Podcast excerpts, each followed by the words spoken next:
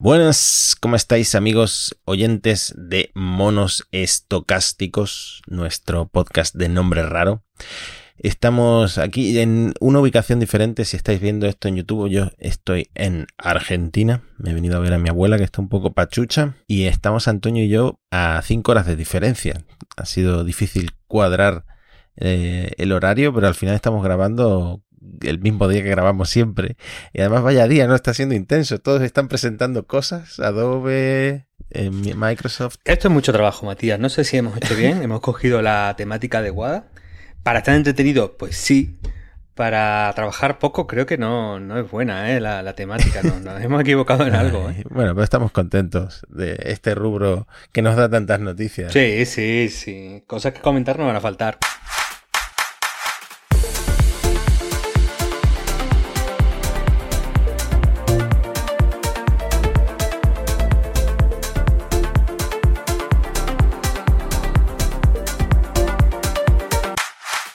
¿Quieres que empecemos hablando de una empresa de la que hablamos muy, muy poquito, que es Apple? Porque Apple tiene muy cerca su, su gran evento anual, que es la WWDC, que es ese evento para desarrolladores, en el que suelen anunciar pues, los nuevos sistemas operativos y este año lo que se espera sobre todo es el tema de las gafas. Y a mí me da la mm. sensación de que Apple va a, hacer un evento presentando las gafas, eh, muy chulas, todo lo que tú quieras. Y la gente que está tan metida en el tema de la IA, la presentación le va a saber a poco. Porque que se sepa, no van a presentar mucho ni de IA generativa, eh, ni de todos estos temas de los que hablamos cada semana. ¿Qué es ese? Sí, de hecho, bueno, con Apple como hay tanto secretismo y vivimos un poco en el mundo de las filtraciones y la rumorología, bueno, pues hay cosas que sí podemos eh, saber de, lo, de cómo se está moviendo y hacia dónde parece que se dirige la empresa, pero como hemos discutido, parece muy poco probable que, que la WDC está tenga el mismo rollo que el Google I.O., que te acuerdas que hacíamos los memes con IA, IA, IA, IA, IA todo el rato, ni con la build de Microsoft, que según estamos hablando se está produciendo prácticamente en, directo y, solo la podremos mencionar. Lo que sí ha habido es eh, una filtración interesante que la ha publicado Wall Street Journal, que eh, Apple ha eh, baneado, ha prohibido el uso de ChatGPT y de otras inteligencias artificiales como el Copilot de GitHub a sus empleados. esto es algo que ya hizo Samsung y que, bueno, aunque parece comprensible, ¿no? De que eh, tengas cierto miedo a que, bueno, cosas muy privadas de tu compañía se puedan escapar por ahí. Bueno, es, al final es un poco como casi mm. banear Google, ¿no? Pero, claro.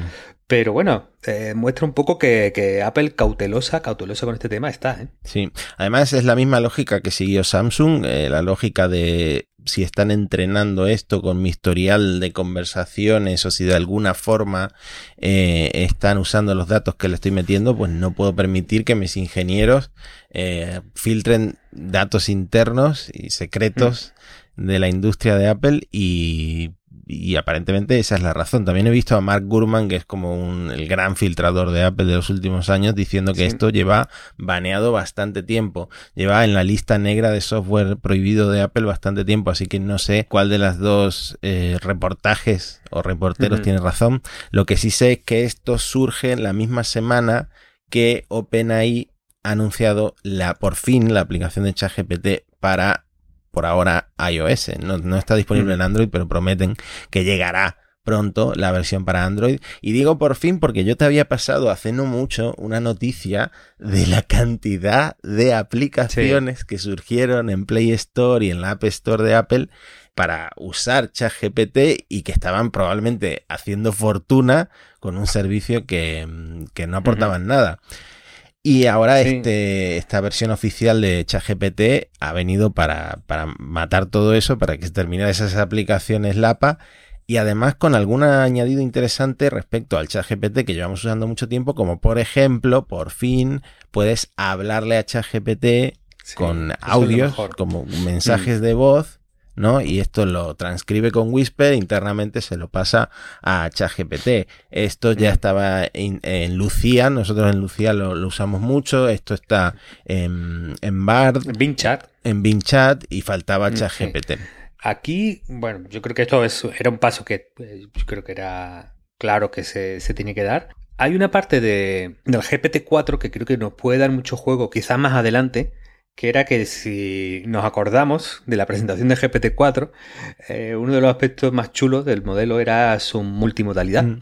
Es decir, estaba entrenado con imágenes también y no solo con texto. Eso sí, todavía no nos han dejado tocar esa parte de las imágenes, pero con el móvil puede tener sentido. Puede ser que esto sea el anuncio o el requisito, el paso necesario para que podamos meterle imágenes, no ya descargadas o subidas dentro de un ordenador, sino que hechas con la cámara del teléfono y que ahí podríamos ver el potencial de estos modelos eh, con, imágenes del mundo real, ¿no? Que, qué podrían hacer, hasta dónde pueden llegar, qué casos de uso se nos ocurren. Yo creo que por ahí va a estar lo, interesante. Y hay un aspecto que, pero, eh, eh, se me olvida decirlo antes, Mati. El Wall Street Journal dice que Apple está entrenando su propio modelo. Y además en TechCrunch ha salido que Apple está contratando expertos en inteligencia artificial como loco, especialmente de ya generativas de imágenes. A mí me intriga mucho esto. Evidentemente Apple no puede quedarse atrás y tiene que, dar el salto y empezar a, entrenar sus transformes si es que son eh, GPTs eh, ya, ¿no? Pero por otro lado, Apple, esta empresa que se vende como la más ética y, la que más respeta la, la privacidad en IA generativa, van a tener muchas limitaciones, ¿no? Pues el tema del entrenamiento, eh, yo creo que van a tener que pagar por mucho de, las muestras del material con el que van a entrenar sus IAS si esto está siendo así. Y por supuesto, en, en generación de imágenes no creo ni que se metan. Ya veremos, ya veremos. Bueno, en nuestro próximo episodio, nosotros siempre creímos en el metaverso después de que se presenten las gafas. Yo creo que podemos profundizar un poco en, todo lo de Apple, porque realmente esta semana el tema, el tema potente, el tema fuerte, eh, es el doblete Unión Europea-San Alman. San Alman en el Congreso en Estados Unidos, San Alman de la vuelta al mundo, San Alman en Madrid y la regulación europea que, que bueno, que Europa no se cansa de, regular. Es, una cosa que cuando se ponen no, no paran, ¿eh? entonces, bueno, ha, ha habido una nueva versión del borrador de la legislación de inteligencia artificial y hay, hay chicha, Matías, hay chicha. Hmm. Bueno, el tema de regulación yo creo que hoy vamos a hablar más que, más que nunca, porque ya sabes que es un tema que a mí me aburre un montón. Te vuelve loco, te vuelve loco. es de lo que se está hablando ahora, ¿no? Aquí en, en Argentina, como mi familia, pues tiene gente, hay gente de derecha, hay gente del mundo de la economía, hay gente, todo el mundo habla de la regulación del chat GPT, de la inteligencia artificial, y es un tema que tú sabes que yo prefiero meterme en materia y, probar los plugins de ChatGPT, pero vamos a hablar de regulación porque la audiencia merece estar al día de lo que está pasando. ¿Qué, es lo que propone la Unión Europea? Eh, ya hemos comentado muchas cosas. Eh, lo que ha salido quizás más interesante, eh, porque hay una, pieza de, de Philip Parazuelo en, Hipertextual que hace un, resumen muy bueno. y lo novedoso para los oyentes del podcast probablemente esté en, cómo se plantean la regulación de los modelos abiertos o libres. ¿no? Eh, recordemos, al final la Unión Europea va a plantear un escenario de cuatro tipos de riesgo en los que pueden incurrir las inteligencias artificiales, desde inaceptables a mínimo. Las inaceptables pues se, se van a prohibir directamente, como por ejemplo eh, el reconocimiento en tiempo real con datos biométricos, por parte de empresas privadas que puedan luego juntarlo con otros datos. rollo, rollo China, ¿no? la vigilancia esta masiva, el gran hermano, esto eh, aplicando IA es inaceptable en la Unión Europea. Por, por, ahora estamos de acuerdo la Unión Europea y yo, ¿no? Vale, está bien. Luego las, las de alto riesgo, riesgo limitado, riesgo mínimo aunque no queda claro, las ideas generativas, eh, muchos están señalando que quedarán metidas en las de alto riesgo porque pueden crear un impacto adverso en seguridad de la persona en derechos fundamentales. Entonces, en la, presidencia pasada de, la, de, la, de Francia, de la Unión Europea, se propuso que, las ideas generativas quedaran, quedaran dentro de esto. Pero bueno, todos estos temas, los oyentes del podcast ya se lo saben, ya lo hemos comentado. Lo, lo más novedoso está un poco en la parte de los, de los modelos abiertos. ¿no? ¿Por qué? Porque lo que se propone en el borrador es hacer muy responsable de las consecuencias de los modelos a sus creadores y distribuidores. Claro, eh, hay una parte de los anexos en la que se, voy a leer literalmente una frase, los terceros implicados en el desarrollo, venta y suministro de estos sistemas deben poner a disposición la información, la formación o los conocimientos necesarios y cooperar con los proveedores para permitir su control sobre todos los aspectos pertinentes de cumplimiento del sistema de IA entre el ámbito de aplicación del presente reglamento. Es decir, eh, van a darse una serie de responsabilidades a todos los que creen eh, los modelos y también a los que los eh, distribuyan. Una página como GitHub, tú puedes tener un modelo ahí, alguien hace una pequeña variación, hace un for, se lo lleva a otra página de GitHub, pues tanto el que hace el for, que hace una pequeña variación, adquiere todas las responsabilidades de un modelo de, alto riesgo que son muy, muy extensas y de esa manera también GitHub se hace, se, hace corresponsable. Y el tema es que, la, que las multas son muy, muy tochas, no son de, millones y por lo tanto, claro, eh, esto de alguna manera, mi impresión como primera lectura a, través del borrador es que de facto la, Unión Europea impondría que el juego de los modelos de inteligencia artificial será un juego de grandes empresas que pudieran eh, asumir el riesgo legal y asumir toda la supervisión legal que, que, están exigiendo y por lo tanto que estos modelos open source pues se verían bastante menos cavados, ¿no? Entonces, cuando Google decía que el temor que tenían no era OpenAI, sino a los modelos abiertos, no contaban con la Inquisición o con qué, ha pasado. había un sketch que era de los, de los Monty Python, ¿era? Eh, nadie esperaba la eh, Spanish Inquisition, algo así era, ¿no? Y que además hay una coincidencia muy chula, Mati, porque San Alman fue al Congreso. Sí. ¿Vale? Un evento de esto de que, que gusta a los estadounidenses, de poner ahí al jovencito líder de empresa tecnológica delante de senadores octogenarios y siempre dan mucho juego. Yo creo que a, mucha gente le ha podido sorprender que San Alman ha vivido con un discurso muy pro regulación. Estaba casi, le faltó ponerse de rodillas, por favor, regulen, ¿no? Regulen, ¿no? ¿Por qué? Porque el muchacho no para de pedir que le, que le regulen el sector, ¿no? bueno, qué chico raro es este Sam Altman. Como ya tiene el dinero de Microsoft, no está muy preocupado por este tema. Bueno, te, digo un poco las cosas que, que, ha, ido a contar Sam Altman al Congreso. La IA debe ser regulada y tener una regulación por experto independiente Habrá impacto en el empleo, pero las personas encontraremos cosas que hacer, más o menos. GPT-4 es una herramienta, no una persona, por lo tanto, eh, será usada por personas para trabajar, pero no la, no la sustituye. El B positiva, la IA nos ayudará a vivir mejor.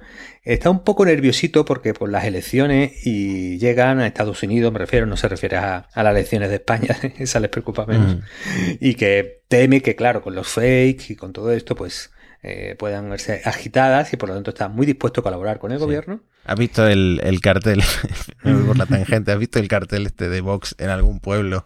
Que una de las candidatas de Vox es Mariló Montero porque han cogido su foto de, se han cogido su foto de Google y la han puesto en el cartel de la campaña y le han puesto otro nombre. Pues esto con los deepfakes me imagino que será más avanzado todavía. Claro, y por eso te pueden descalificar. Por, no tengo, no tengo esa base legal. Claro, alguien en voz dice, bueno, Mariló Montero la gente la votaría, ¿no? Yo, yo votaría el de Vox pensando en fin, sigamos. Al final, él quiere una. Bueno, eh, una especie de. Eh, y esto es lo que, lo que ha venido a proponer. Bueno, en, esta reunión de Estados Unidos, en el Congreso, se ha usado mucho la analogía entre la industria de la IA y la industria de la energía nuclear. Mm. Y entonces hay, hay dos, dos, puntos de debate, Matías. Una es que San Alma bueno, hay que reconocer una cosa, que él ha pedido al Congreso que las empresas de código abierto no deben estar tan reguladas para que se produzca más innovación. Entonces, ha jugado esa carta. Pero claro, luego he dicho que todo es súper peligroso, que hay que regular, que tiene que haber una agencia, que tiene que haber controles, que tiene que haber experto independiente.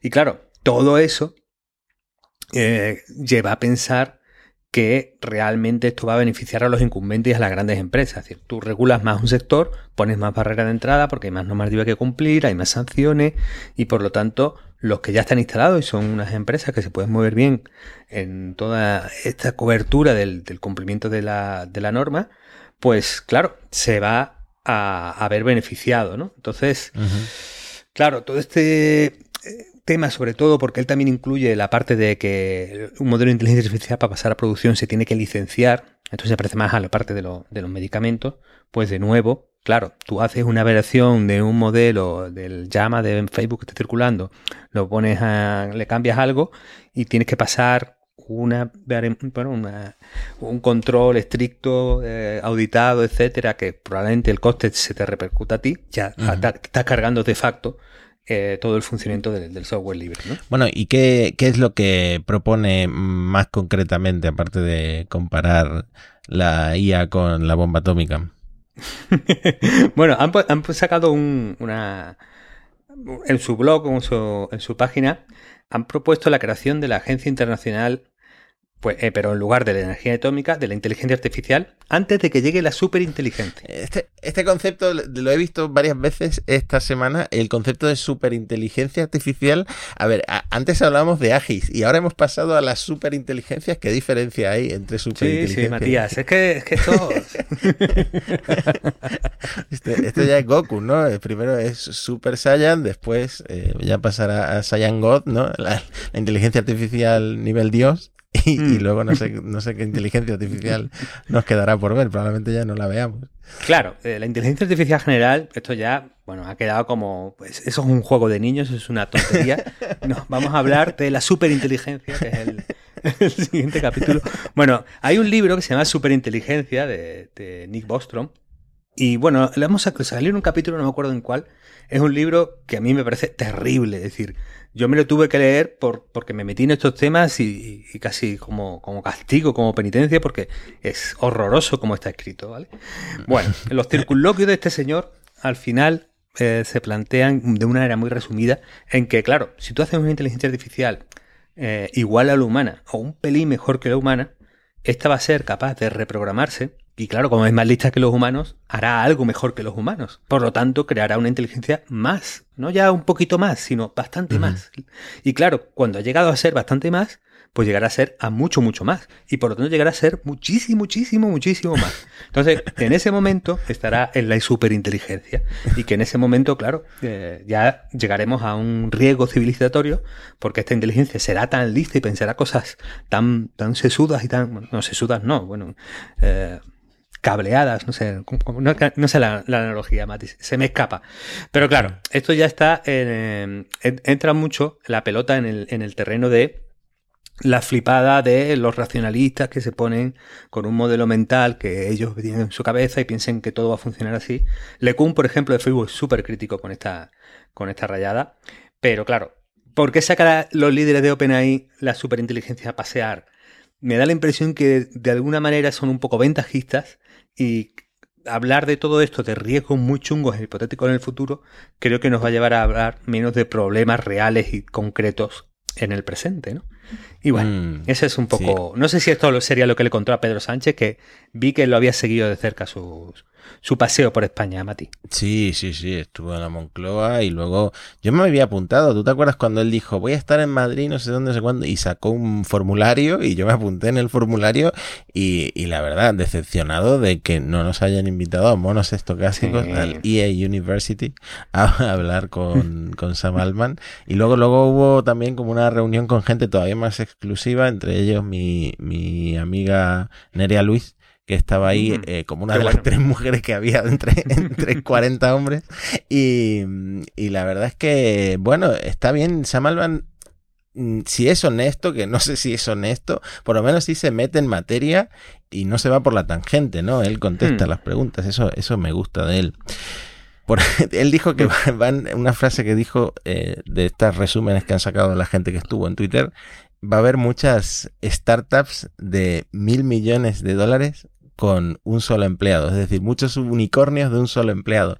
Esto lo hace posible la, la CIA. ¿no? Esto a mí me da esperanza de ser mil millonario, claro, porque claro, yo como usuario de, de ChatGPT, ahora me, me, leo todos esos hilos de 37 extensiones de Chrome y me creo que, me creo que voy a, voy a hacer mi primer billón.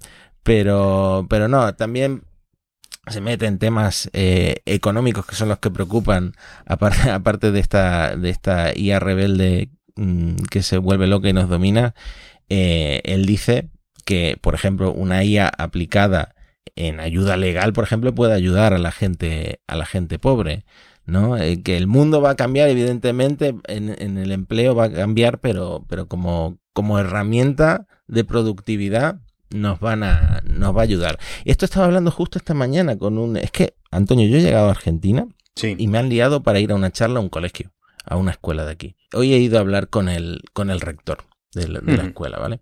Y Argentina es la sociedad más polarizada que tú te puedas imaginar. O sea, eh, tú ves España, no, olvídate. Argentina es como 10 veces más mm, polarizada y todo lo llevan a imaginarse como la IA aplicada al peronismo, por ejemplo, ¿no? Hmm. Y esta persona hmm. era muy contraria al peronismo, ¿no? Entonces, él, a él le preocupa la brecha que va a haber si eh, la inteligencia artificial sirve como una herramienta de productividad para que seamos más ricos, etcétera, eh, la brecha que va a haber porque eh, un sector, la mitad de la población, eso lo va, mm, no lo va a aprovechar. Solo lo van a aprovechar los únicos que trabajan, que son la otra mitad de la población, ¿no? Entonces, eh, fíjate que ya estoy conversando sobre inteligencia artificial en Argentina cuando ayer nos estábamos tomando algo después del crofi, ¿no? Bueno, yo, yo, yo, estoy empezando a conectar los puntos, Matías, y a lo mejor la IA peronista es la, lo que San Alma tiene en su cabeza por las empresas del, del billón de dólares. Porque claro, hay que que aprovechar los nichos y los mercados, Matías. Ah, bueno, esto fue muy bueno porque estaba en el e School este del e University y, se puso a decir que, nadie vaya a la escuela de negocios, que la forma de, aprender realmente es, Pedazo de troll. es yendo a trabajar, ¿no? Es ensuciarse las manos. También estaría de acuerdo con él el rector de, la escuela esta que te digo. Sí, yo creo que ahí en University se lo merece por no invitarnos a nosotros. Nosotros somos muy cumplidos y le diríamos, no, no, todo el mundo a la IE University por supuesto. Pero bueno, como no hemos estado, pues e-, ellos se lo pierden y se han tenido que aguantar con este, con este consejo de San Alman. Así que. Una que se me olvidó comentar la, de la super asistente es un tema que hemos hablado nosotros, lo de los agentes. Sí, es verdad. Eh, este, este es buen tema porque él no recomienda a la gente meterse a hacer estos super asistentes porque la propia OpenAI va a ir a por ese mercado, ¿no? O sea, te vamos a destruir en el futuro. Esto según un resumen que puso Javier Escribano en Twitter. Sí, sí, sí, Javier Escribano estaba muy bien. Además, Javi tiene una lectura de que vio muy confiado aquí el amigo Alman ya sabes que están esas quinielas de cuándo y sí vamos a llegar a la inteligencia artificial general. Este era de los, bueno, los que daban un horizonte creo que de 10 años y pedía muchos millones también. Es un poco la postura del, amigo, del amigo Sam. Yo no sé, yo no sé, yo ahí soy bastante, bastante escéptico. Pero hay una cosa interesante también de OpenAI, yo creo que lo podemos rematar con, esto, que es que van a sacar eh, un, un modelo open source.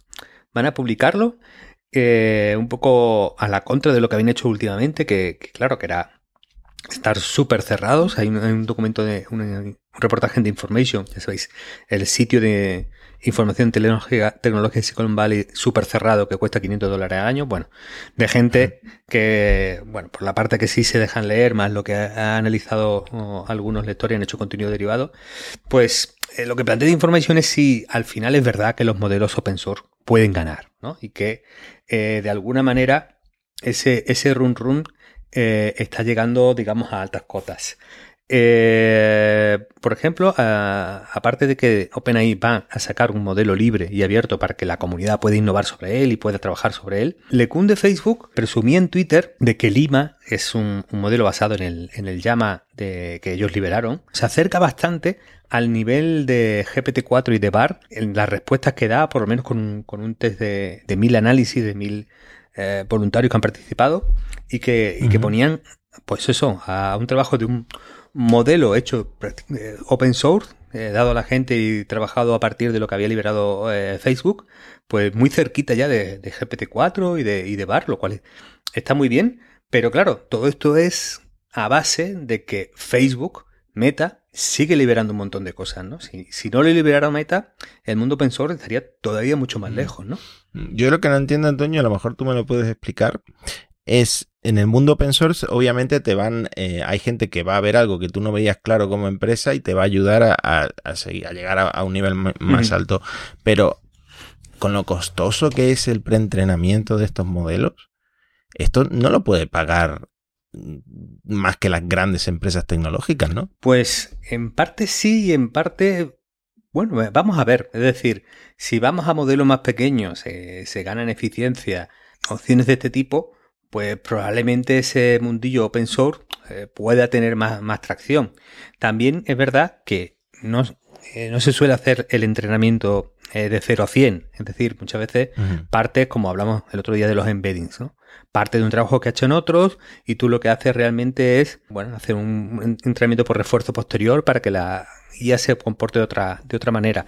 Pero tienes razón en que los resultados para llegar al nivel similar ahora mismo, a día de hoy, de realidad de mercado, al nivel de GPT-4 o, de VAR, si Facebook no hubiera liberado llama, eh, yo todos los demás que he probado libres, y no he hecho unas pruebas súper exhaustivas, pero sí, he chateado, he preguntado en español, en inglés, he pedido cosas, están lejísimos, lejísimos. Entonces. Sí, bueno, como, como antes de que saliera ChatGPT, tú te acuerdas que las cosas existían, había generadores de imágenes, había.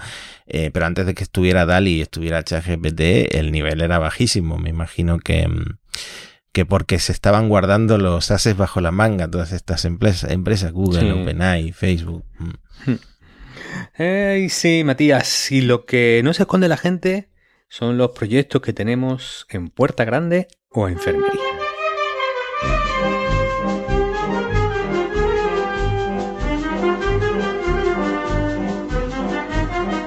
Te traigo un puerta grande en enfermería serio. Es decir, ahora nos han dado el modo navegador de ChatGPT, los plugins, a todos los que pagamos, estamos ahí probándolo.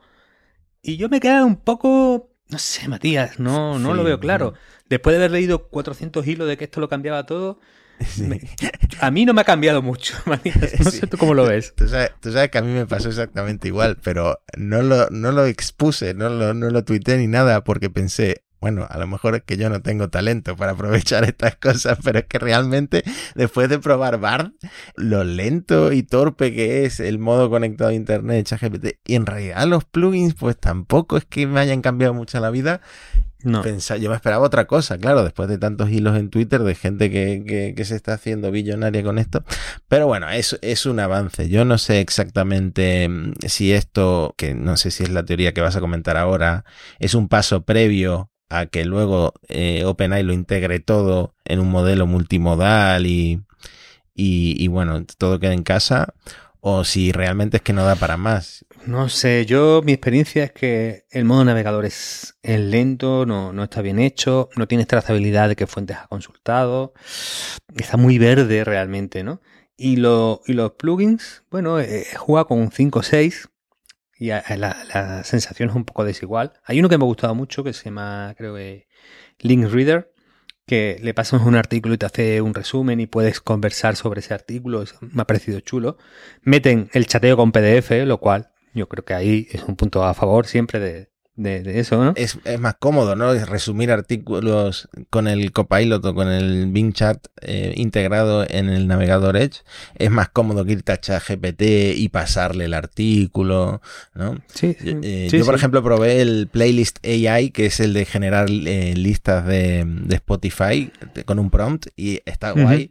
Le pedí rock nacional argentino, ya que estoy por aquí, y, y una lista chula, pero, metió, metió maná, metió el muelle de San Blas de maná en medio, de un montón de canciones de, yo qué sé, los redonditos de ricota y soda estéreo, metió ahí maná. Entonces no te puedes fiar, ¿eh? todavía hay alucinaciones con esto. Bueno, bueno, veo que tiene la argentinidad a tope, Matías.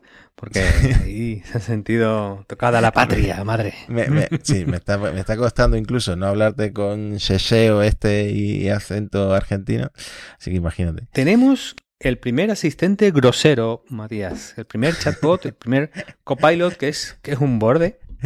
le han puesto Clippy, es un poco troll, lo cual, ¿no? Por el viejo Clippy de, de, Word y de, todo esto. Y además, cuando entras, entras como una especie de Windows XP, ¿no? Como una interfaz muy, muy similar. Y cualquier cosa que le preguntes, te responde una, una, bordería bastante grosera, Sí, lo he estado probando. Le puse que quería hablar en español y me dijo, si quieres hablar en español no te vengas a una página que es en inglés, ¿no? Algo así me puso. Muy gracioso. Me recuerda a los restaurantes estos que se están poniendo de moda, que tú entras y te tiran el menú a la cara y, te insultan. Eso en Reino Unido creo que es. Pues lo mismo pero aplicado a, a chatbots. Sí, sí, sí. Supongo que esto tendrá su público, ¿no? Que de alguna manera eh, habrá gente y ahí estoy yo, ¿te acuerdas? el debate al principio era si el Bing malo nos gustaba más que, el Bing Flanders, ¿no? Que, tenemos al final. y que a mí me gustaba más el Bing, no, no este que, intenta agredirte verbalmente, pero sí uno que pueda ser un poco más eh, gamberrillo, o más atrevido, o más... Entonces, para mí, Clippy es, es enfermería, ¿no? Esto lo pruebas, haces una captura, lo tuiteas y ya no vuelves nunca más. Pero creo que necesitamos pluralidad, necesitamos diversidad en el mundo de los chatbots, Matías, y que no todos sean tan, tan guays. Sí, sí, sí. No, el tema de la personalidad de la IA, que lo hablamos en el episodio de Lucía y lo, lo hablamos en otros episodios, eh, a la gente le mola, a la gente le mola mucho. Y por eso triunfan los habla con un famoso, o habla con eh, tu streamer favorito, o habla con Amuranz, que ahora Amuranz está eh, copiando a Karim Marjorie, lo que hablaste en el episodio anterior, y, y, tiene el mismo modelo de negocio, ¿no? Habla con Amuranz. la verdad, Antonio, perdona que me salga del tema. ¿Cómo de pajillero hay que ser para, para pagarle a un bot que ni, que ni siquiera es Amuranz para hablar con Amuranz? Para que no la conozca, es como la, la Twitcher, la streamer más famosa o la que más dinero recauda en el mundo. Claro, hubo una, época en que estaba muy de moda la, la, eran las líneas 906 y estas cosas, en que la gente cogía el teléfono y llamaba, eran líneas de carácter erótico o pornográfico. Y hablabas con mm. una señora, con un caballero, que, que bueno, establecían contigo una, una conversación picante, Matías. Una conversación eh, excitante, ¿no? Y que, claro, se tarifaba un montón, eh, porque era como tarifación especial, ¿no? Pagamos un dineral por minuto, ¿no? Entonces, esto es como un, un, regreso de, de, todo este mundo, solo que más personalizado, eh, más asíncrono si quieres y con el audio no de una locutora random. Por ejemplo, había una la, la, protagonista de Kinyo Kim Viva durante un tiempo fue locutora también en, la serie de, esta, llamada en un episodio. Bueno, el caso es que, para mí es un revival de, ese, mundo eh, y que, bueno, yo creo que ahora mismo hay mucha curiosidad y, está ahí. No, no, sé si va a ir mucho más lejos, pero tecnológicamente puede ir más lejos, mm. eso sí, ¿verdad? Bueno, pues de este tema que estamos hablando eh, encaja con nuestra siguiente puerta grande y enfermería, que es eh, una aplicación diseñada para hablar con tus eh, conocidos directamente, ¿no? O sea, ni siquiera, ni siquiera vas a salir de casa a hablar con tus amigos porque ya la puedes tener en, tu móvil o en tu ordenador en todo el tiempo. Es un proyecto súper raro porque su idea es un CRM de tus amigos, ¿no? Es decir, tú a tus amigos, en vez de tenerlos en, los contactos del móvil, punto pelota, ¿no? Bueno, tú los metes en un CRM y vas añadiendo información sobre ellos. O a lo mejor, conectando las redes sociales, pues se va generando información sobre ellos. Entonces, puedes preguntarle, claro, este, este CRM se le añade una capa de inteligencia artificial y puede hacer consulta en lenguaje natural, ¿vale? Entonces, claro, si tú tienes el CRM, tus amigos, un montón de información sobre ellos que el CRM va recabando o que tú metes y ya puedes hacerle preguntas, se abre un mundo de posibilidades, Matías. Se abre un mundo ¿no? del, tipo, no sé, eh, ¿quién ha estado en, en, Portugal para preguntarle algo? ¿no? Una, cosa práctica, ¿no? O, eh, ¿quién de todos mis amigos es eh, amante del surfing? O, ¿no? Yo creo que es para gente que cree que tiene amigos, pero en realidad no los tiene porque no los conoce. Yo creo que ese es el caso de uso eh, perfecto de, de Clay, se llama el CRM. Bueno, pues si alguien necesita hablar con sus amigos sin esfuerzo, bueno, no, con esfuerzo, porque tienes que ir registrando la información de alguna manera. Eh, Clay cuesta 20 dólares al mes. No sé si, no les auguro mucho éxito. ¿eh? No, para mí eh, Clay es bastante enfermería, Mati. No, no, no veo yo claro ese, modelo de negocio. Bueno, no sé. Eh, puedes tener un CRM que te recuerde los cumpleaños, pues guay, ¿no? Pero 20 dólares. Uf. Y aquí viene un gran tema, Matías. La guerra por el robot humanoide sigue. Es decir, ya tuvimos nuestro episodio especial robótica. Ha salido algunas veces. Y ahora hay como una carrera de tres o cuatro empresas por, por quién saca el robot humanoide eh, primero. Hay una que se llama Santuari, que ha presentado un robot bípedo llamado Fénix. Mide 1,70 m, pesa 75 kilos, puede levantar 55 libras y puede correr a 5 kilómetros por hora. ¿ya? ya corre bastante el amigo, el amigo Fénix. Bueno, pues ahí está la presentación. Tienen un, vídeo eh, no real porque no, no, está, no está todavía lanzado, pero bueno, ahí está. Tesla y aquí eh, tú tienes, porque te escuché en el podcast de, Elon hablar de, las novedades de Optimus. ¿Siguen empeñados en que van a sacar Optimus y que eso va para adelante, Mati? Qué risa, Antonio, qué risa. Porque, bueno, presentaron vídeos, varios vídeos de, del Optimus. De hecho, fue horas después de lo del Sanctuary este de que estás comentando. Se mueve muy lentito. Es cierto que los puedes ver haciendo algo que son reales, no como hace unos meses que no eran ni siquiera reales. Pero es que dice Elon que planean vender hasta 10.000 o 20.000 millones de unidades. o sea, va a haber más Tesla Optimus que, que personas en el mundo y multiplicado por dos y por tres y lo que se invente Elon, ¿no? a ver, eh, yo me imagino que no serán baratos, pero claro, como esto nos, nos sustituirá a todos, toda la fuerza laboral se puede sustituir por esto porque al final es un robot bípedo con eh, esta estructura, eh, formato antropomórfico, pues puede hacer todo lo que podamos hacer nosotros. Y como tiene inteligencia artificial y visión por computadora de Tesla integrada, básicamente nos puede sustituir en todo. De ahí la importancia económica que podría tener esto. Y no lo sé, yo es, es, de esas promesas de Elon que no me creo, pero es este, este hombre es el que aterriza los cohetes, el único que lo hace en el mundo, así que yo no pongo la mano en el fuego, pero... Hombre, yo cuando lo presentaron lo vi totalmente eh, de otro planeta, es decir, se le ha ido la cabeza, eh, además, como fue la presentación aquella tan cutre y tan horrenda, se le ha ido la cabeza, bueno, se le ha ido la cabeza, de verdad. Pero claro, la carrera está metida un montón de gente. De hecho, la, empresa invertida por OpenAI, que se llama 1X, OneX, ha desplegado su primer robot humanoide en un entorno profesional. El robot se llama Eve y lo van a poner de guardia de seguridad. Guardia de seguridad es que una cámara que anda. Bueno, todavía están ahí, ¿no?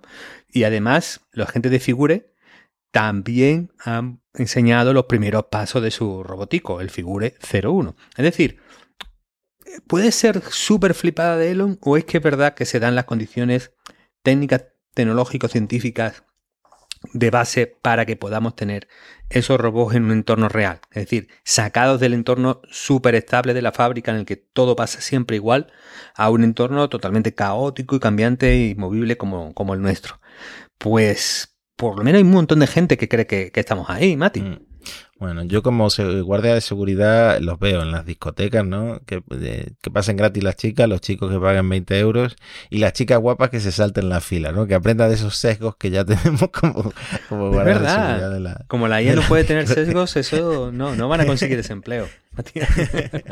bueno, Matías, ¿tú para qué usarías? ¿Para qué usarías el, el robot humanoide? ¿El de Elon o, cualquier otro? Cualquiera de estos que nos ofrece. Bueno, es que esta pregunta, no sé si ya me la has hecho, pero siempre contesto lo mismo. Yo odio todo lo que tenga que ver con la ropa y eh, con hacer la cama. O sea, doblar la ropa, hacer la cama, eh, planchar, eh, la colada, mm, todo lo que sea relacionado con tejidos que haya que organizar y, limpiar, que me, que me lo haga el robot. yo creo que ahí el, primero que saque el robot que planche y eh, yo, yo, creo que tiene, que tiene el mercado ganado. No, esto lo que podrían hacer es un huitaca de la ropa, pero eh, con todos los tuiteros, pero en, lugar de mandarnos comidas, que nos planchen la ropa a cambio de un tuit a la semana, ¿no? Y ya la gente nos termina de bloquear, de bloquear a todos los, a todos los que estamos. Yo estaba pensando el otro día, viendo esto de los robots, y yo creo que me gustaría tener un robot chofer, Matías. Porque, claro, el coche autónomo parece que no llega. Y a lo mejor lo que tiene sentido no es que el coche sea un robot autónomo. Lo que tiene sentido es que haya un robot con las capacidades humanas que sea el que te lleve, ¿no? Y te ofrezca agua, un ferrero, te abra la puerta, ¿no? Ese rollo de tener un chofer, tío. Pero robótico. Es que ese, ese, es un nivel de rico, Antonio, que está por encima de la mayoría de los ricos. Ir en el asiento de atrás del coche, curiosamente, paradójicamente, es el, el mayor nivel de rico, ¿no? Y que, y que, un robot te lo haga, pues a lo mejor es más asequible y los más pobres podemos permitirnos. Sí, yo creo que ahí, está el futuro, Mati. En, seremos todos ricos gracias a la IA y a la robótica. Y por lo tanto, yo creo que si el robot que plancha, puerta grande, estamos de acuerdo, creo que aquí no, no, va, a haber, no va a haber quejas en, en los comentarios. Y pasamos a más noticias. Es verdad que este podcast, por lo menos este episodio, es un poco grandes corporaciones, porque hay uno a la que no le hacemos mucho caso, eh, Mati, pero ha hecho un montón de cosas en los últimos, eh, en los últimos días, ¿no? Y esa no es otra que Meta. Meta ha hecho un chorreo de anuncios que me dan un poco de penilla, Mati, porque no, no están consiguiendo a lo mejor el grado de, ruido, de hype que tienen, que tienen otros. Sí, pero tú y yo sabemos por qué. Tú, tú y yo sabemos que, que, Facebook cae mal, Antonio, y que Mark Zuckerberg cae mal, y que toda la cobertura que se hace sobre, sobre Facebook y sobre Zuckerberg eh, se hace desde con un enfoque muy negativo e incluso diría agresivo. A mí también me, me da un poco de pena porque tienen divisiones muy, muy competentes. Claro, yo una cosa a favor de Facebook es la siguiente, Matías yo estoy verificado en Facebook. Es decir, yo en Facebook tengo cheque azul. Atención. Pues bueno, entonces a partir de ahora nos mudamos. Como están sacando, como están desarrollando su propio Twitter, eh, nos pasamos todos al Twitter de, de, Meta, donde Antonio está verificado y sabemos que es efectivamente Antonio Ortiz. Claro, para que no haya confusiones con, fakes, con cosas raras. Bueno, vamos a, voy a ir muy, muy rápido. Tiroteo, Mati, para no, para no engancharnos mucho con Meta. Bueno, eh, han creado una herramienta, eh, la Creative Sandbox, eh, con inteligencia artificial para que se puedan generar los anuncios, de esos anuncios tan chulos que vemos en Instagram, Facebook, etcétera, estén generados con inteligencia artificial y por lo tanto eso va a estar a disposición de los anunciantes eh, de Meta. Se va a meter a crear sus propios chips y sus propias GPUs para entrenar a los modelos. Es decir, se mete en un, en un embolado potente, algo de lo que ha salido bastante victorioso eh, Google y que, bueno, no son buenas noticias para Nvidia porque de alguna manera Meta es de los grandes clientes de la empresa y por lo tanto, bueno, van a intentar un camino de, si consiguen más eficiencia yendo por su cuenta. Tiene un generador de código que se llama Code Compose que en principio van a usar los programadores de, de Facebook y que bueno, va a ser una alternativa al Copilot. Y además no tienen este problema que, Apple lo ha vetado de si nuestro código por dónde está, quién lo ve y, qué, cosas alimenta, ¿no? Y luego, bueno, toda, toda la parte de, de llama, de, de, esa liberación, en la que había un reportaje en el New York Times bastante interesante, en el que LeCun se reafirma un montón en el enfoque abierto para la inteligencia artificial, diciendo que esta, esta es la estrategia ganadora y que Meta no va a mantener su código en secreto y que él cree que los consumidores y las empresas no van a adoptar la inteligencia artificial a menos que esté fuera del control de empresas como Google o Meta. Por lo tanto, va bastante fuerte y ha anunciado además, ha presentado un, modelo que se llama el modelo de lenguaje ¿dónde? Massive Multilingual Speech. Bueno, eh, un supermodelo que, que hace speak to text y text to speak en 1100 idiomas Mil, hay, a 1100 idiomas, hay tantos idiomas. claro, es que aquí han metido todos esos que están como en peligro de extinción, que se están desapareciendo, que ya no habla casi nadie. Y es parte de, lo, de, lo, de la propuesta de Meta de por qué hacen esto, es también para, eh, de alguna manera, ayudar a la salvación de estos idiomas, salvación en sentido doble, porque gran parte del entrenamiento se ha hecho con el, con el Nuevo Testamento. Que claro, si lo pensamos puede tener sentido porque si hay algo que está traducido a miles y miles de idiomas, es el Nuevo Testamento, ¿no? Entonces, ahí está el amigo Lecun. Decía Cristina Urdiales por Twitter, menos mal que no han metido el Antiguo Testamento, ¿no? Porque está en ah, apocalíptico, que, que, cuidado a ver qué hace la IA con el Antiguo Testamento. Mira, yo espero que hayan metido Silvo Gomero, que es mi idioma favorito, ¿eh? El Silvo Gomero, eso que en la Gomera se comunican silbando, ah, no sé si lo entenderá, pues, pero me lo haría. Nos ha, nos ha faltado revisar justo, justo eso, Matías. Bueno, de hecho, el, amigo Lecun aprovecha ahí para meter una tarta y afirmar que la tasa de error de su Massively Multilingual Speech es la mitad del, de Whisper, la, tasa de error. Sí. Yo creo que el problema que tiene es el nombre, el nombre que no puede pronunciar. sí, Whisper está mejor tirado, eso es verdad. Es el señor este que, que decía que el chat GPT lo podía hacer cualquiera, que lo comentamos en uno de los primeros episodios del podcast. Sí, ahí, ahí, se le notaba un poco, aprovechando que estás en Argentina, que la tenía un poco dentro, Matías. Eh, pero bueno, lo dicho, esto lo han sacado, el código y los modelos están disponibles, licencia Creative Commons, decir, Meta, eh, otra cosa, ¿no? Pero esto lo, lo está manteniendo a, a rajatabla y por lo tanto ahora ese modelo está disponible para que empresas, organizaciones, individuos, hagamos con ello lo que, lo que queramos. Bueno, otra, otra que hoy estamos grabando a martes, eh, ha tenido lluvia de anuncios, ha sido Microsoft. Nuestros amigos de Microsoft siguen integrando.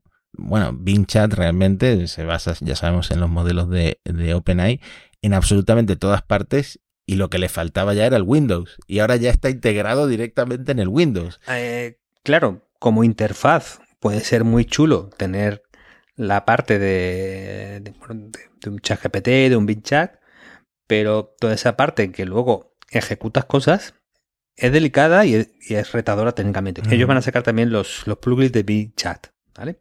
Estos plugins van a ser compatibles y se van a usar la misma tecnología que ChatGPT. Entonces desarrollas un plugin y eso funcionará en ChatGPT, va a funcionar en Bing Chat y en todos los copilotos que haga Microsoft. Este Windows Copilot, por ejemplo, que, es como lo llaman, eh, como tú dices, va a poder eh, integrarse eh, y ser interfaz para, el uso del sistema operativo. Yo sospecho, es que claro, como está recién presentado, me gustaría mirar muy bien la, la explicación técnica, pero yo sospecho que el propio Microsoft ha podido hacer un plugin interno. Es decir, el plugin al final lo que hace es conectar el chat GPT o GPT-4, el modelo que uses, con otro servicio, con otra API, con otra aplicación. Eh, al final no es más que eso. Eh, y por lo tanto, mientras eh, tú lo desarrolles, pues tú puedes decir, venga, voy a hacer el, el plugin de manejar el control de sonido del sistema operativo. Y en ese momento, pues ya puedes de alguna manera tener el copilot de Windows y darle la capacidad de eh, tocarte y cambiarte las cosas del, sonido. Claro, y a lo mejor han hecho incluso con la misma tecnología que está debajo de los plugins de, de ChatGPT, que funciona así, básicamente. El de Spotify que comentaba antes, primero es ChatGPT la que te responde con la lista de canciones y después dice, y ahora voy a llamar al plugin que te crea, que te genera la lista de Spotify, ¿no? Pues así mm. funciona. Me imagino que, es posible que lo de Microsoft funcione así también. Sí. También han anunciado que, que ChatGPT usará Bing para buscar en Internet. Yo creo que esto puede ser una buena mejora porque aunque Bing como buscador no sea, no sea lo mejor de lo mejor, claro, pero mejor que la conexión a Internet que tiene ahora mismo ChatGPT, pues, pues yo creo que, estará. Y además esta, este acceso a Internet va a estar disponible para todos, no solo los usuarios de pago de ChatGPT. Yo creo que es algo que no pueden eh, ahora mismo eh, hacer de otra manera porque va a entrar con una presión con una presión competitiva pues muy fuerte eh, han anunciado marcas de agua para todo lo generado, con Bing o con un designer. Esto empieza a ser una constante del sector. Lo está metiendo, lo anuncia Microsoft, lo anunció Google, lo ha pedido San Alman, todas estas cosas que pidió en el Congreso de Estados Unidos decía lo que queremos es una marca de agua. No va a ser, mm, no va a ser una marca de agua explícita que vea el usuario, sino que va a estar cifrada dentro de la imagen.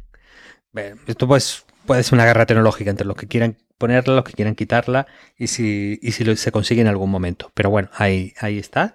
Y lo que corporativamente me ha parecido más interesante, Mati, es eh, lo que llaman el iStudio de Azure, que permitirá a los clientes eh, combinar GPT-4 con sus propios datos para crear un copilot, un, asistente.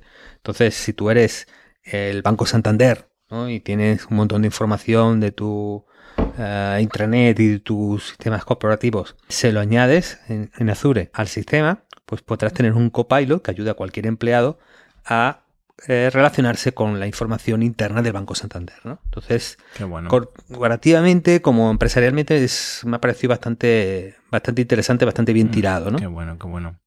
Bueno, pues eso es Microsoft, Microsoft para eh, mis amigos de Argentina, pero no, no vamos a comentar porque no lo hemos probado todavía, pero hoy también el Adobe Firefly por fin se ha integrado en Photoshop. Estoy viendo en Twitter a nuestro amigo José, José San Merino, hacer auténticas virguerías con esto.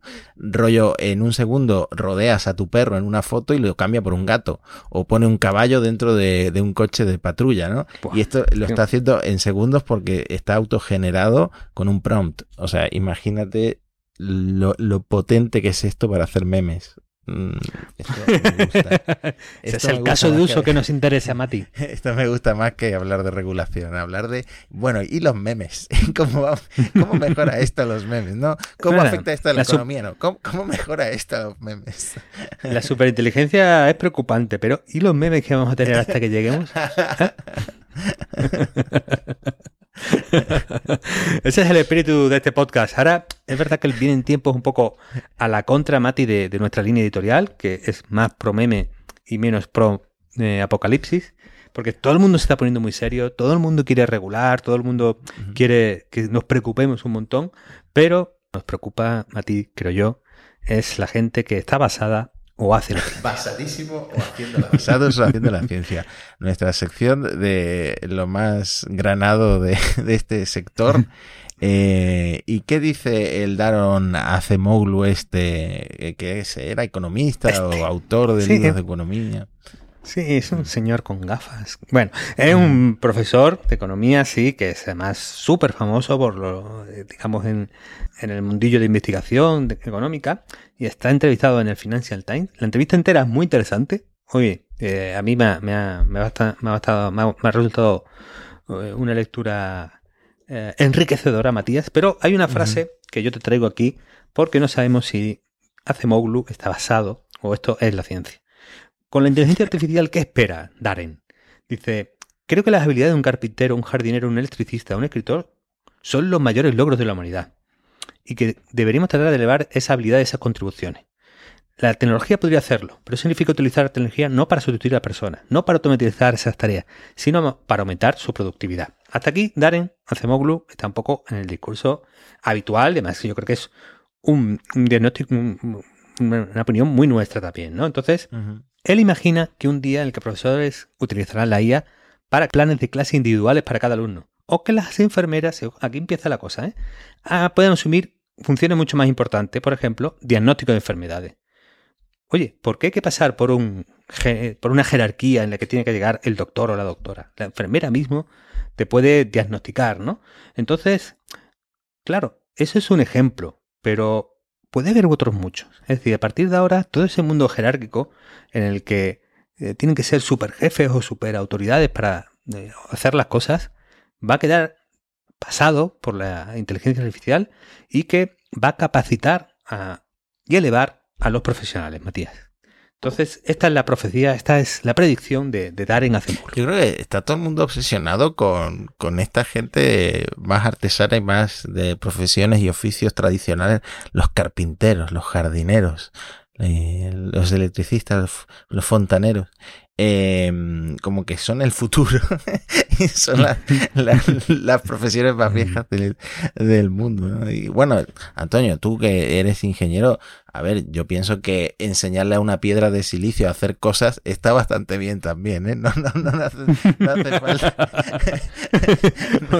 muy, bien, Matías, ahí, ahí te has ganado el público informático, teleco y ingeniero en general. no hace falta romantizar tanto. Claro, es que si esto, las enfermeras a partir de ahora serán los nuevos médicos, las enfermeras o los enfermeros, perdón, eh, pueden ser los nuevos médicos o médicas, entonces puede aplicar a, muchas profesiones, Matías. Esto se puede aplicar pues, pues eh, a casi cualquier eh, disciplina, ¿no? Yo he pensado, Mati, que probablemente en nuestro gimnasio, en nuestro gimnasio hay monitores, ¿no? Los, que tienen las certificaciones, los que tienen los, los, estudios, y nos orientan en nuestro entrenamiento. Pero, ¿y el chavalito que está haciendo sus prácticas. Claro, a él, mm. no le dejan mandar, Matías. Él está allí, le da un poco de, palique, pero no, no le dejan dirigir las clases, Matías. Entonces. Es que aquí te están metiendo, Antonio, eh, porque esto pasa exactamente igual con las enfermeras. Eh, las enfermeras podrían, evidentemente, como dice este hombre, eh, diagnosticar muchas cosas eh, certeramente y también en decidir el tratamiento, igual que los farmacéuticos muchas veces te ayudan, pero como el médico se ha tirado 84 años estudiando, pues no se lo permiten. Pues me, imagino que, con la gente que sabe más de deporte también hay escalas, ¿no? Están esos que han estudiado la carrera entera, no sé cómo se llama ahora, ¿no? El INEF este que ahora se llama de otra manera, y habrá gente que ha hecho un cursillo de dos días y que horrorice a los de arriba, ¿no? Pues esto pasa en todas las profesiones.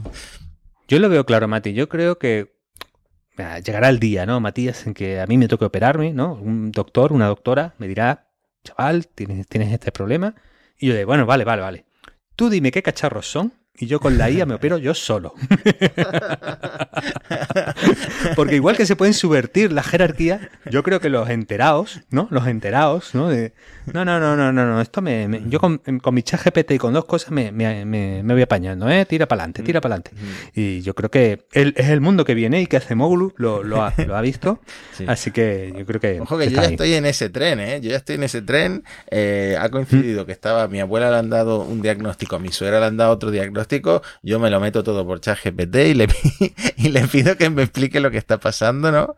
O, bueno, ahora con los plugins de, de estos de chat PDF integrados, más fácil todavía. Y le pido, explícamelo como si fuera yo un poco tontito, como si no entendiera nada de lo que están diciendo estos médicos. Y es un uso que me hmm. encanta, me encanta, que me lea el, diagnóstico, el informe médico y que me lo resuma, bueno, no que me lo resuma, sino que se explaye explicándomelo, me gusta mucho. Bueno, pues claro, es algo que no recomendamos, es decir, que os vamos a reconocer que lo vamos a hacer continuamente, tanto Matías como yo, pero no, no lo recomendamos, ¿vale? Y pasamos a otro basado haciendo la ciencia porque un profesor suspendió a toda su clase, Matías. Atención, qué caso, Estados Unidos, Texas, este profesor no deja que le tomen el pelo, Matías.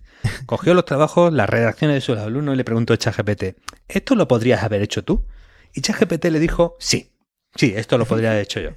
Y por lo tanto él dijo, Suspenso todo. Suspenso general, Matías. yo creo que. Yo estoy a favor, Matías. Yo estoy a favor de este profesor. Porque a los chavales hay que enseñarles que la vida es, injusta a veces. no, técnica infalible la de este hombre, que después hubo alguien que metió su email, porque claro, este, este profesor mandó un email explicando a los alumnos eh, cuál había sido su metodología para descubrir que todas las redacciones eran autogeneradas. Pues le preguntó a ChatGPT la misma pregunta y le dijo que sí, que era, que era autogenerado. O sea que eh, preguntarle cosas a ChatGPT nunca es buena idea. Y eso que yo lo hago constantemente. Cuando, cuando escribo en inglés le pregunto, ¿está esto bien escrito? Me dice sí, y yo me lo creo, y luego obviamente no está, no está ni medio bien escrito.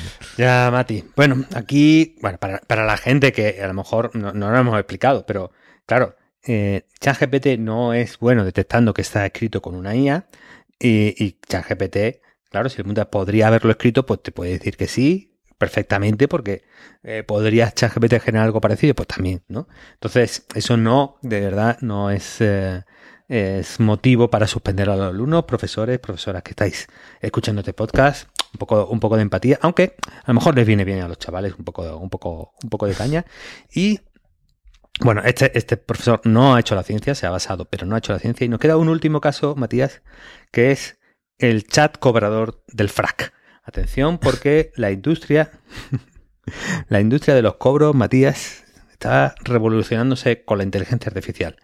Atención cómo se promociona esto, porque es un agente de voz digital, la nueva encarnación de la robollamada, utiliza chatbot de IA y funciones de texto a voz para mantener conversaciones dinámicas y receptivas podría realizar millones de llamadas salientes en tan solo unos pocos días, según la empresa promotora del proyecto, contactando y solicitando el pago de toda la cartera de deudores de una agencia de cobros a un coste muy inferior al del personal humano. Entonces, atención Matías, lo que se propone en este artículo de, de, Vice.com, bueno, no lo propone Vice.com, lo recogen de, una feria de la industria de los cobros de deudores es que a partir de ahora quien te va a perseguir por todos lados no va a ser un señor vestido de frac, ni siquiera un señor vestido de torero, que también lo ha habido, sino, atención, una guía conversacional dándote la chapa y dándote la murga para que pagues tu deuda. Bueno, había un caso, Matías, que era eh, que, creo que fue en Android, tuvieron que prohibir a un cierto tipo de aplicaciones el acceso a, a los contactos, ¿vale? Porque eh, se produjo en India un fenómeno por el cual eh, cogía la aplicación, si tú tenías una deuda en esa aplicación, y le enviaba un mensaje a todos tus contactos informándoles de que tú eras un, moroso, no tenías dinero, no pagabas tus deudas y crearte una presión social humillándote delante de los contactos que tuvieras tú en el móvil. Eh, es muy heavy este mundo, Matías. Bueno, vamos a, vamos a ir cerrando, que me, me voy en breve ¿Seguimos eh, con, lo, con las noticias o cerramos con el basado? Yo creo que cerramos con, con basado, Matías. Pero un recordatorio, hay más noticias, ampliamos con algunas noticias estas que no lo caben en el podcast dentro de la newsletter monosestocásticos.com. Pues ahí queda esa cuñita. Bueno, vamos a dejarlo por ahora, pero tenemos muchas más noticias para el episodio siguiente. También estamos ya trabajando en nuestros próximos invitados. No queremos parar de hacer entrevistas, aunque sea como algo aparte de los podcasts de noticias, porque si no se nos acumulan. Y eh, ya sabéis que nos tenéis en las redes sociales arroba monospodcast, en YouTube arroba monosestocásticos y en todas las plataformas de podcasts nos podéis dejar comentarios que los leemos. Muchos no los contestamos, pero sí que los leemos. Y eh, las sugerencias las eh, valoramos. Muchas gracias, nos vemos la semana que viene. Chao, chao, chao.